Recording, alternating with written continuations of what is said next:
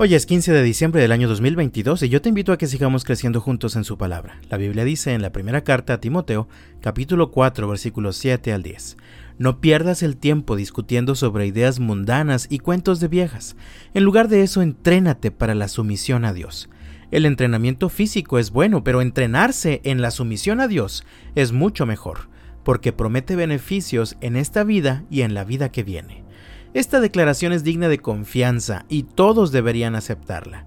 Es por eso que trabajamos con esmero y seguimos luchando, porque nuestra esperanza está puesta en el Dios viviente, quien es el Salvador de toda la humanidad y en especial de todos los creyentes.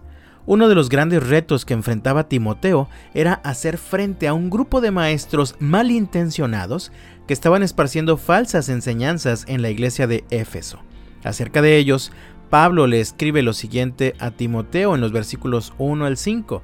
Ahora bien, el Espíritu Santo nos dice claramente que en los últimos tiempos algunos se apartarán de la fe verdadera, seguirán espíritus engañosos y enseñanzas que provienen de demonios. Estas personas son hipócritas y mentirosas y tienen muerta la conciencia. Dirán que está mal casarse y que está mal comer determinados alimentos pero Dios creó esos alimentos para que los coman con gratitud las personas fieles que conocen la verdad. Ya que todo lo que Dios creó es bueno, no deberíamos rechazar nada, sino recibirlo con gratitud, pues sabemos que se hace aceptable por la palabra de Dios y la oración. Estos hombres eran perversos y completamente malintencionados. Eran tramposos, engañadores y deshonestos. Eran como lobos vestidos de ovejas. Timoteo se enfrentaba continuamente a ellos, pero él debía ser diferente. Por esto Pablo le dice en el versículo 7, no pierdas el tiempo discutiendo sobre ideas mundanas y cuentos de viejas. En lugar de eso, entrénate para la sumisión a Dios. Pablo instruye a Timoteo a entrenarse o ejercitarse para la piedad. La nueva traducción viviente dice sumisión a Dios. Por cierto, la palabra que se traduce como ejercítate proviene de una palabra griega que se traduce como gimnasia o gimnasio. Así que Timoteo debía ejercitarse, él debía ser intencional y trabajar con una meta bien clara, la sumisión a Dios. La sumisión a Dios nunca ocurre por casualidad o como fruto de la pasividad. Al contrario, requiere un entrenamiento dinámico, permanente y consciente. En el versículo 8, Pablo compara la eficacia del entrenamiento físico contra el entrenamiento espiritual que nos lleva a la sumisión a Dios. Leemos en el texto, el entrenamiento físico es bueno, pero entrenarse en la sumisión a Dios es mucho mejor, porque promete beneficios en esta vida y en la vida que viene. En el tiempo que vivimos se le da un gran énfasis e importancia al entrenamiento físico.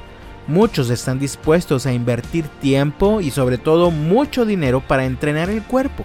Pablo dice que esto es bueno, pero hay algo mejor y más importante, entrenar nuestro espíritu para la sumisión a Dios. ¿Cómo entrenas tu espíritu para la sumisión a Dios? ¿Cómo te entrenas para vivir en santidad y en obediencia? ¿Cuántos recursos, cuánto tiempo, cuánto dinero inviertes para ser más obediente a Jesucristo cada día? ¿Qué herramientas utilizas? ¿Oras, lees tu Biblia, sirves a otros, te reúnes en alguna iglesia? Recuerda esto, no hay verdadera sumisión a Dios sin disciplina y entrenamiento constante.